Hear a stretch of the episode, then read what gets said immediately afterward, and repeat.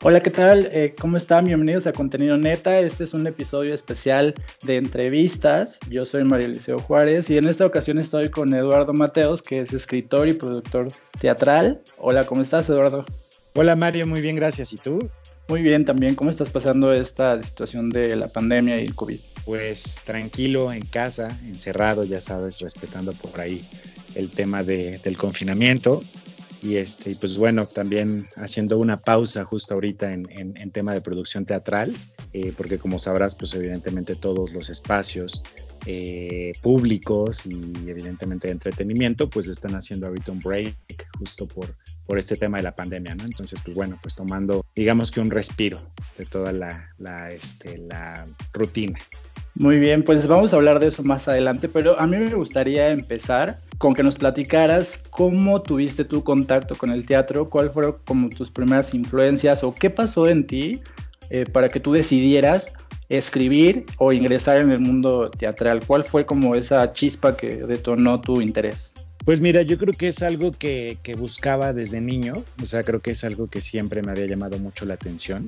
Cuando veía de repente una película o cuando veía por ahí este, series, no sé, cualquier cosa, este, me gustaba mucho hacer los análisis como de los personajes, de las situaciones y todo eso. Entonces, desde niño me puse a escribir muchas cosas, evidentemente a nivel amateur, ¿no? Y después, eh, pasando el tiempo, pues ya cuando crecí tuve la oportunidad como de, tener como más eh, acercamiento con el teatro, de conocer, eh, digamos, un poquito más de puestas en escena y todo esto. Entonces, es como algo que siempre me ha llamado mucho la atención y el teatro ha sido como la forma digamos, más inmediata para poder eh, expresarme a nivel de escritura y es donde he tenido como más posibilidades. Entonces, estudié de hecho una carrera totalmente independiente, yo estudié comercio exterior pero eh, llegó un momento en el que quise como retomar toda esta parte del teatro, entonces me puse a investigar y empecé a tomar como talleres y hacerlo como ya de forma más eh, pues especializada.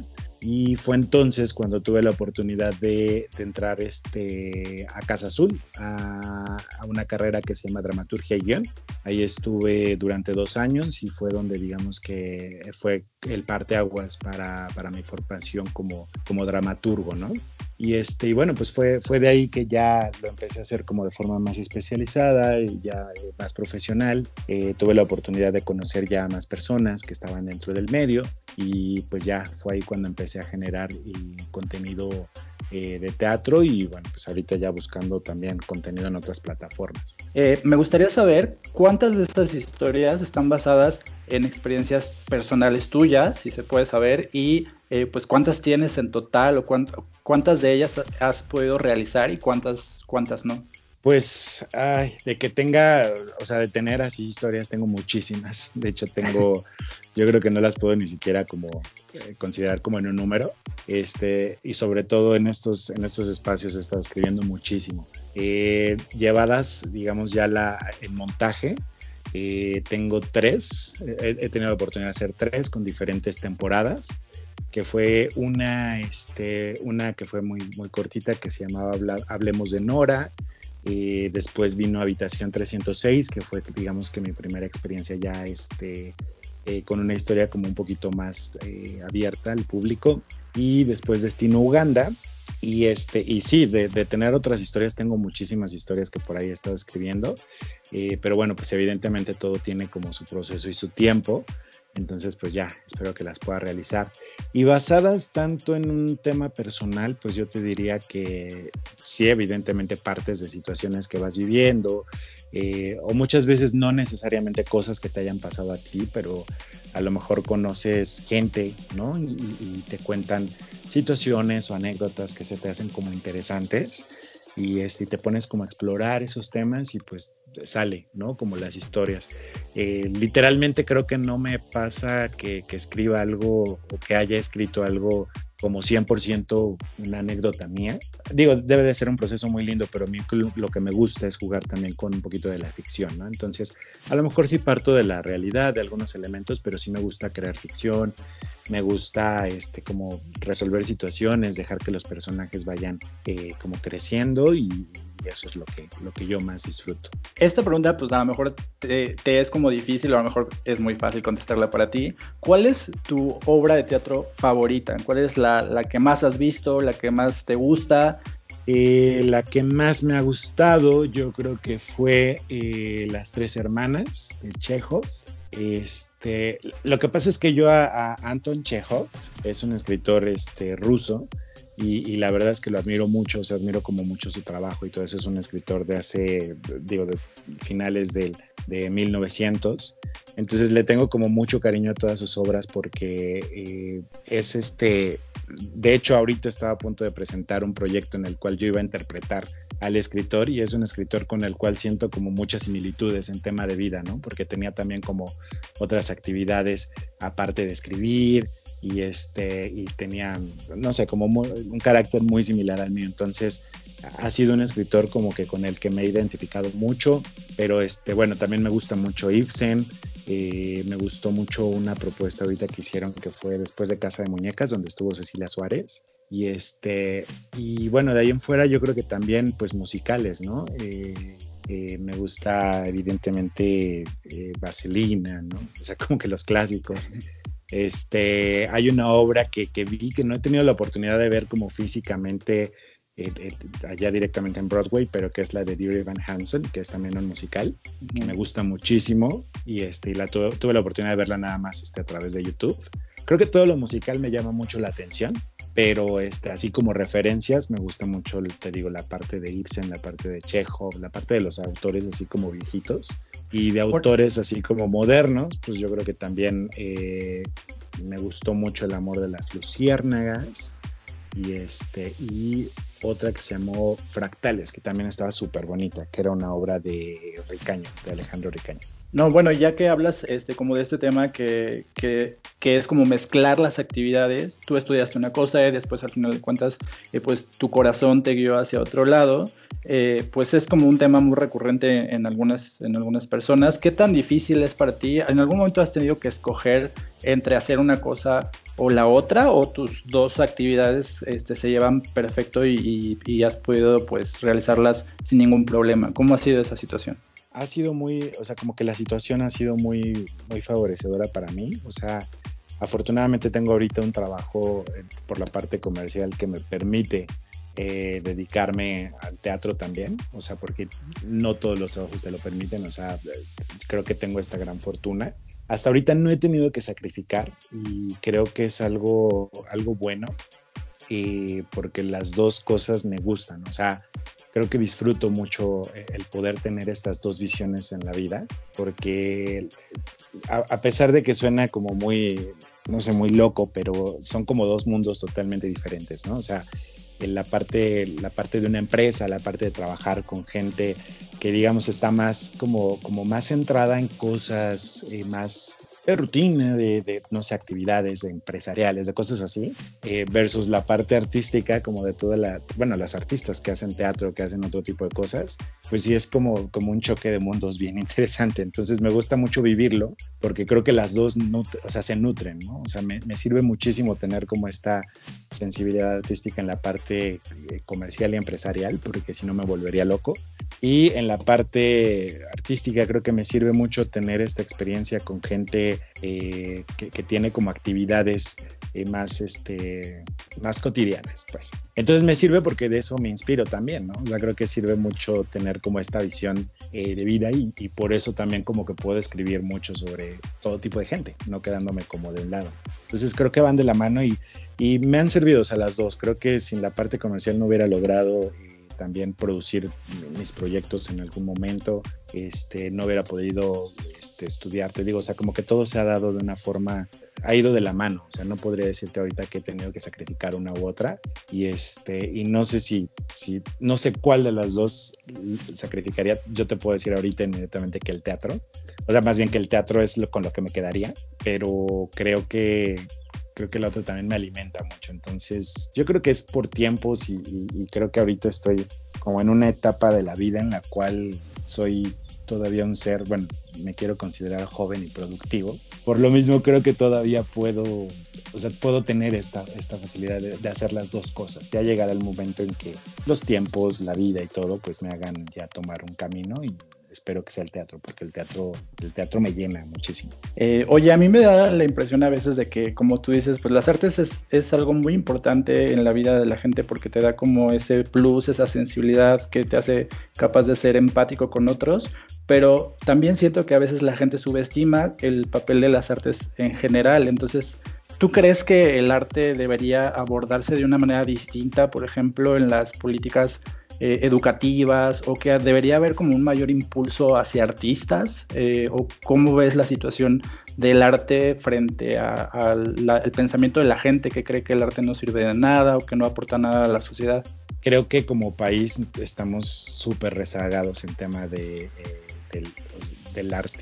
Eh, la Ciudad de México tenemos la fortuna de que sí hay como muchos escaparates, hay teatro, hay museos, hay muchas formas de expresión artística, ¿no? Eh, pero a nivel cultural, o sea, como, como país, creo que no tenemos eh, esa, ese, ese, feeling, ¿no? De, de, de, ver las artes como, como algo prioritario. Yo creo que sí es, es, algo, es algo base y es algo clave en la formación humana, ¿no? Eh, definitivamente una persona que, que, tiene esta sensibilidad por las artes eh, puede tener una calidad de vida totalmente diferente, ¿no? Alguien que está como muy ajeno. O sea, como que nos lo vemos nada más como, como un hobby, como un pasatiempo, pero realmente creo que si la gente expresara sus emociones a través del arte, el mundo sería menos caótico, ¿no crees? Entonces, no solo el arte, ¿eh? yo creo que también el tema de deporte, o sea, que tuviéramos realmente una, una cultura diferente de apoyo a, a, otro tipo de deportes, no siempre, no siempre el fútbol, a, a, las artes, o sea, que realmente pudiéramos explotar como las habilidades sensibles de, de, los niños, o sea, yo creo que tendríamos ciudadanos diferentes, o sea, con una cultura distinta. ¿Cuál ha sido tu mejor experiencia dentro de, de esto que es eh, pues escribir y producir teatro y cuál ha sido como el, el, obstáculo con el que has tenido que enfrentarte que más recuerdes? Estas dos partes como lo, lo mejor y quizá una experiencia no tan buena, pues en tu labor como, como teatrero. Podría partir ahorita de, la, o sea, voy a empezar con lo malo, porque lo bueno es más bonito. creo que la, la, la parte de, de, la credibilidad, yo creo que es un poquito, este, y pasa yo creo en todos lados, ¿no? O sea, yo creo que cuando empiezas con algo, eh, de repente es, es un poquito difícil que la gente crea eh, como en tus proyectos, ¿no? Entonces, eh, creo que sí ha sido el, mundo, el mundo este, de los teatreros y todo esto, o sea, al final del día es, eh, hay mucha gente que se dedica al 100% a eso y que le entrega como la vida y el alma. Y por lo mismo eh, son como más eh, son como más críticos, ¿no? O sea, como de ciertos de los productos, de las cosas que se generan y con todo el derecho porque evidentemente ellos están especializados. Entonces, creo que sí me costó mucho trabajo, o sea, me ha costado trabajo en ese sentido lograr como, como cierto este, empuje para los proyectos o sea, en determinado momento. O sea, yo creo que ese ha sido como el mayor obstáculo. Mm. Este, los, he, los he generado yo, los he tenido yo, eh, pero hasta ahorita yo creo que el Habitación 306 en esta temporada tuvo como un, una, eh, no sé, como que sonó totalmente diferente a, la, a las versiones anteriores que hice y, y, y, fue un trabajo, o sea, de, de, tiempo, o sea, no fue tan fácil llegar como a, a, al, al resultado que tuvimos en esta temporada, que fue cortita, uh -huh. pero, este, pero que pintaba a, ir a mucho más y, y como a tener como una, a, que sonara diferente. Entonces yo creo que eso ha sido como más, o sea, el lograr la confianza que ahí va, ahí vamos, o sea, eh, no, no te puedo decir ya estoy como posicionado porque al final del día una carrera siempre vas a estar construyéndola, pero creo que sí eso fue lo que más, lo que más me costó, o sea, como lograr la confianza de los, de los artistas, de los directores, de los productores, de los mismos actores, ¿no? O sea, que, que de repente llegas con un guion y que es tu primer guion y decirle, oye, ten la confianza de hacerlo y, y, que digan, híjole, es que, a ver, vamos a ver qué tal está. Ajá. Es lo que más, lo que más yo siento que me, que me costó, como, como ganarme esa confianza, que ahorita creo que ya ahí vamos poco a poco y, y temas lindos, o sea, creo que ha sido eso, o sea, creo que ha sido, yo creo que esta temporada de habitación ha sido como mi mayor satisfacción en términos de, de mi carrera, este, eh, bueno, como escritor en general, ¿no? Uh -huh. eh, creo que ahorita este año fue un año, un año muy positivo para mi carrera por eso, porque Eh, esta historia la había escrito originalmente para Irán Castillo desde un principio y este, a Irán yo desde siempre la he admirado, la he querido mucho. Entonces para mí era muy importante que ella estuviera. Entonces por fin ya, la, ya está ahí. Está este Germán Braco, que también es súper talentoso. Tengo la posibilidad de trabajar con un director que es Robanda, que es muy bueno. Y, este, y por otro lado, Uganda también ya la, están, ya la estamos empezando a trabajar ahora con Claudia Lizaldi. Entonces, como que ya se están sumando muchas personas y creo que creo que estoy como en una etapa padre, o sea, creo que esa es la satisfacción que ahorita tengo, que ya hay más personas creyendo, eh, digamos, en mi trabajo. Muy bien, oye, eh, pues aprovechando que estás hablando de Habitación 306, a mí me gustaría que tú eh, nos contaras de qué va, obviamente sin, sin, dar un spoiler, porque pues toda la gente queremos que vaya a ver Habitación 306, pero de qué va Habitación 306, que es la, obra que, tú mencionabas hace un momento. Sí, este es una obra que habla, digamos, habla como de una postura como de reflexión sobre la vida. Eh, es una obra que trata eh, sobre el tema central, podríamos decir que es la depresión, pero creo que juega con digamos, las diferentes perspectivas sobre la vida y la muerte, ¿no? Entonces, eh, cómo depende de nosotros, cómo vemos la vida, eh, cómo está en nuestras manos, eh, verla de una forma positiva o negativa, y cómo también está bien sentirse mal hasta, cierta, hasta cierto punto, como es muy humano también de repente sentir que, no tienes nada más que hacer en este plano, como es muy humano también de repente pensar que, a lo mejor puedes tomar una salida fácil y, cómo es que, que, tenemos que trabajar como en, en, eso, ¿no? En no caer como en el extremo. Entonces es una obra, la verdad yo le tengo mucho cariño porque yo la empecé, o sea, yo la escribí pensando como en otras cosas, solita llegó como ese tema del suicidio, del suicidio, sí, porque habla sobre, sobre eso, ¿no? Sobre la parte de, de, de, definir escaparte de esta vida a través del suicidio.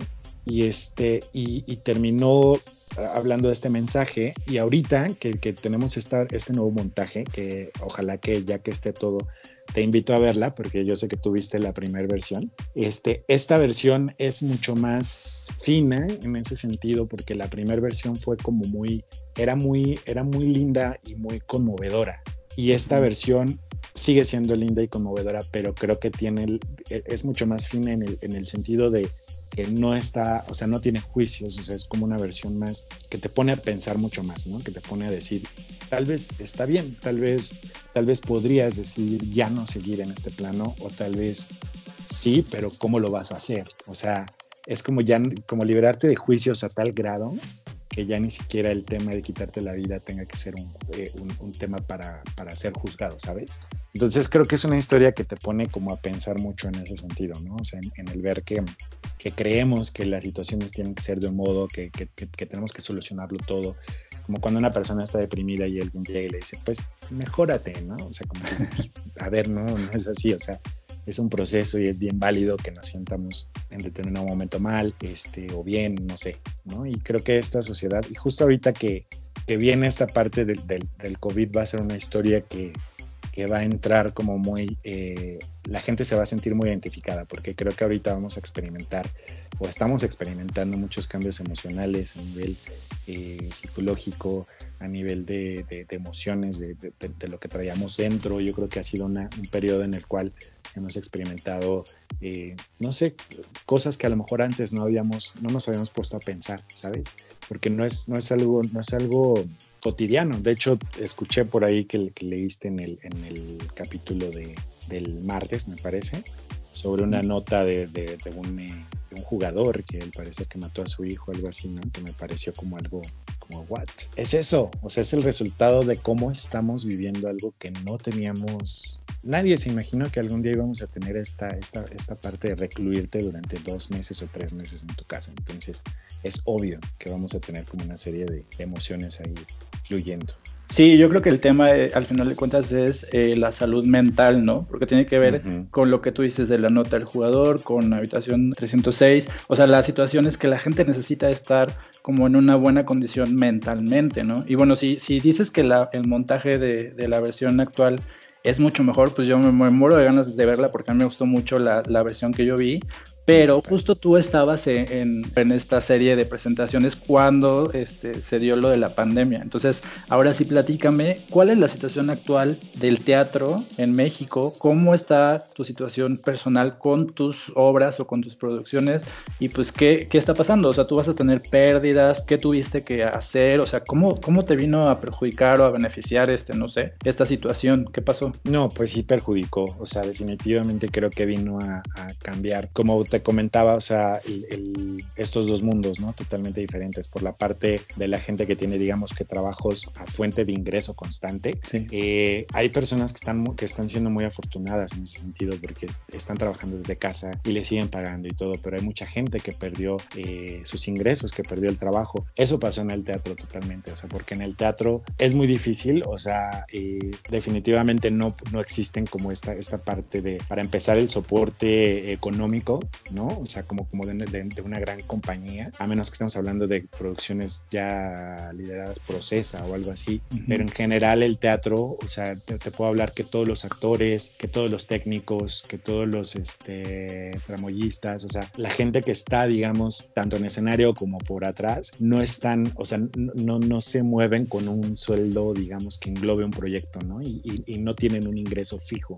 Entonces, creo que sí ha sido un impacto bastante fuerte porque yo creo que para todos los actores, para empezar los actores, perder proyectos y no tener un ingreso, o sea, tú imagínate. Y también que a lo mejor se crea que, que, hay como un ingreso muy fuerte en el teatro, pues la verdad es que el teatro, eh, el teatro es más por amor y por pasión eh, que, que por volverte, digamos, millonario. Entonces, si de por sí es difícil la situación del teatro en, en, México, con esto de plano sí vino a, a, generar una, pues una situación de crisis, ¿no? Han habido por ahí algunos programas que están, que, que se están buscando con, con, las secretarías y todo esto para, para poder tener, digamos, que créditos o cosas así para las personas que más están eh, padeciendo en esta situación, pero sí, sí vino a partir todo. Y en términos de proyectos, pues sí, eh, obviamente nosotros estábamos en una temporada, empezamos en febrero, eh, después tuvimos lo del 9, ninguna se mueve, no tuvimos función y después pasa esto. Entonces tuvimos tres semanas literalmente de funciones de 10 semanas que teníamos programadas y este, y lo mismo que me pasó le pasó a todo el mundo, ¿no? Entonces, obviamente tienes una inversión como producción de, de, marketing, ¿no? Que tú ya hiciste una presentación a prensa, que tú ya pagaste, eh, no sé, por eh, publicitarte en ciertas cosas, eh, o digamos, el tema de los espacios, la verdad es que sí fueron como muy sensibles en ese sentido, o sea, no, evidentemente no te podían cobrar como alguna garantía o algo, pero si todo lo que inviertes para una temporada, o sea, todo el ruido que puedes llegar a generar, pues ya, se va, digamos, a la basura. Y este, y es reiniciar, o sea, ahorita lo que, lo que queda es reiniciar y este, y pues sí, evidentemente una pérdida fuertes en, el tema de todo lo invertido. Oye, pues esperamos que esta situación pues ya empiece como a fluir o a mejorar ya lo más pronto posible. Y pues yo, yo te conozco desde hace mucho tiempo, entonces quiero decirte que es gratificador ver cómo una persona como tú ha llegado a cumplir sus metas, ha, ha llegado a hacer lo que le gusta y que pues le va bien, ¿no? Al final de cuentas eres un emprendedor dentro del, del ámbito teatral y pues nada más agradecerte tu tiempo y pues eh, no sé, dinos cuáles son tus redes sociales para seguirte. Muchas gracias Mario, primero por las palabras, este, muchas gracias por haberme dado el espacio, por haberme invitado a, este, a participar con ustedes en este, en este podcast. Les deseo también lo mejor, que vengan muchas cosas buenas y este, y bueno, pues mis redes sociales son Lalo Mateos T, eh, me pueden encontrar en Instagram, en Twitter y también en Facebook Lalo Mateos T. Muy bien, pues hasta luego, esperamos que escuchen esta entrevista, la compartan y pues pues vayan a las redes sociales de Eduardo Mateos para que conozcan su obra y para que vean un poco de lo que él hace y a lo que se dedica. Muchas gracias y hasta luego.